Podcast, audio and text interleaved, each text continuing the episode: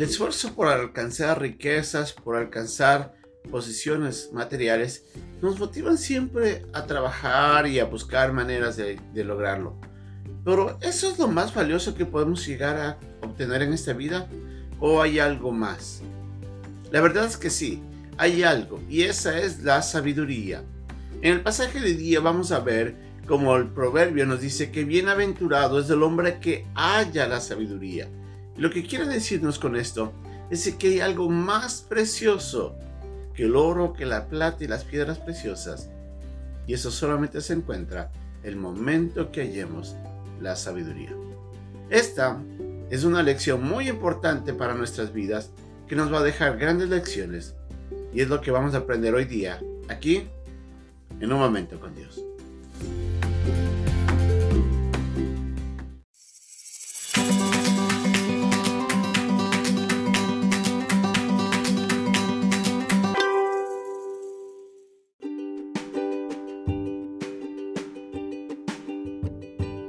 Pasaje de hoy día se encuentra en el capítulo 3, versículos del 13 al 20 de Proverbios. Bienaventurado el hombre que haya la sabiduría y que obtiene la inteligencia porque su ganancia es mejor que la ganancia de la plata, y sus frutos más que el oro fino. Más preciosa es que las piedras preciosas, y todo lo que puedes desear no se puede comparar a ella. Largura de días está en su mano derecha, en su izquierda riquezas y honra. Sus caminos son caminos deleitosos, y todas sus veredas paz. Ella es árbol de vida a los que de ella echan mano y bienaventurados son los que la retienen. Jehová con sabiduría fundó la tierra, afirmó los cielos con inteligencia. Con su ciencia los abismos fueron divididos y destilan rocío los cielos.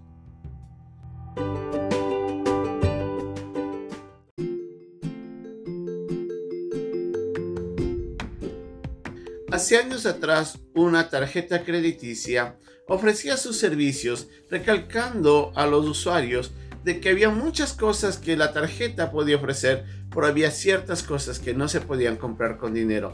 Y en su eslogan decía esto, hay ciertas cosas que el dinero no puede comprar, pero para todo lo demás está, y en ese momento pronunciaban el nombre de su tarjeta crediticia. Esa era la manera como trataban de vendernos la idea de que sí se pueden obtener muchas cosas con el dinero. Y es cierto, pero como la misma tarjeta o la misma empresa lo decía, no podían conseguirse todo lo que el hombre anhelaba por medio del dinero.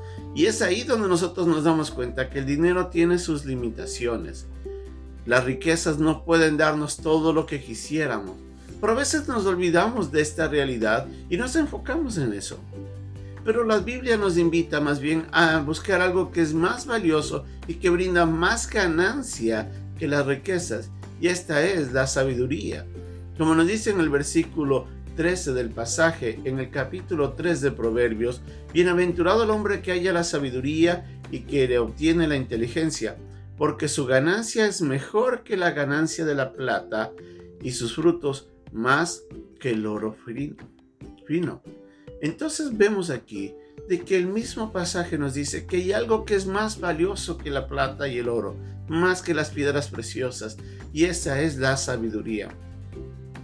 Como nosotros vemos, la palabra bienaventurado a lo largo de toda la Biblia es utilizada para hablar de una persona que por cierta condición o por haber alcanzado algo se encuentra en una, en una posición diferente a los demás, en un estado de vida que es superior a la de muchos en las que tal vez el favor de Dios y el favor de los hombres se encuentra brindándole constante alegría y buenos, y buenos réditos.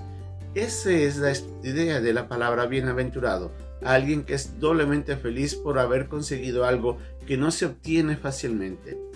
Y como vemos a lo largo de la Biblia, se menciona que bienaventurado es el hombre que obedece a Dios, bienaventurado es el hombre que se aleja del pecado, que aprende de la palabra de Dios, bienaventurado es aquel a quien Dios llama sus hijos, su pueblo, y otros términos más, mencionando de que no todos pueden ser bienaventurados, sino aquellos que han alcanzado alguna posición ante Dios. Y en este pasaje nos dice que bienaventurado es el hombre que haya la sabiduría. Eso quiere decir que nosotros podemos ser bienaventurados con llegar a conocer más de la vida y de la manera como debemos relacionarnos. En el pasaje que estamos estudiando, desde el versículo 13 al versículo 20, nos dice de que la bienaventuranza viene acompañada, o el hallar la sabiduría viene acompañada con muchos otros beneficios. Nos dice que este, la sabiduría es más valiosa, se tiene más valor que las mismas piedras preciosas. Y la verdad es que no se puede comprar con dinero. Es algo que se adquiere con la experiencia y con el conocimiento. También nos dice de que nos brinda una larga vida, una vida de paz, una vida de prosperidad, una vida provechosa realmente. Y aparte de eso dice, nos brinda también riquezas y honra. O sea, no solamente nos brinda una buena vida, sino que también puede traernos riquezas y reconocimiento.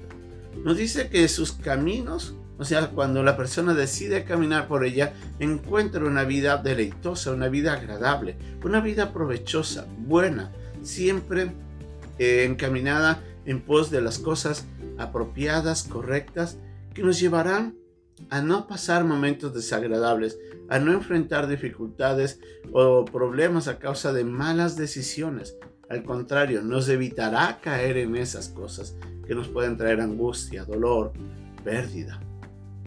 También nos dice de que cuando nosotros alcanzamos a la sabiduría es como alcanzar a ese árbol que constantemente nos está dando fruto provechoso. En otras palabras, cuando nosotros alcancemos la sabiduría, siempre tendremos al alcance algo que va a traer beneficio a nuestras vidas. Y hablando de eso, nos dice por qué tenemos que considerar que la sabiduría es uno de los bienes inmateriales más importantes de nuestras vidas.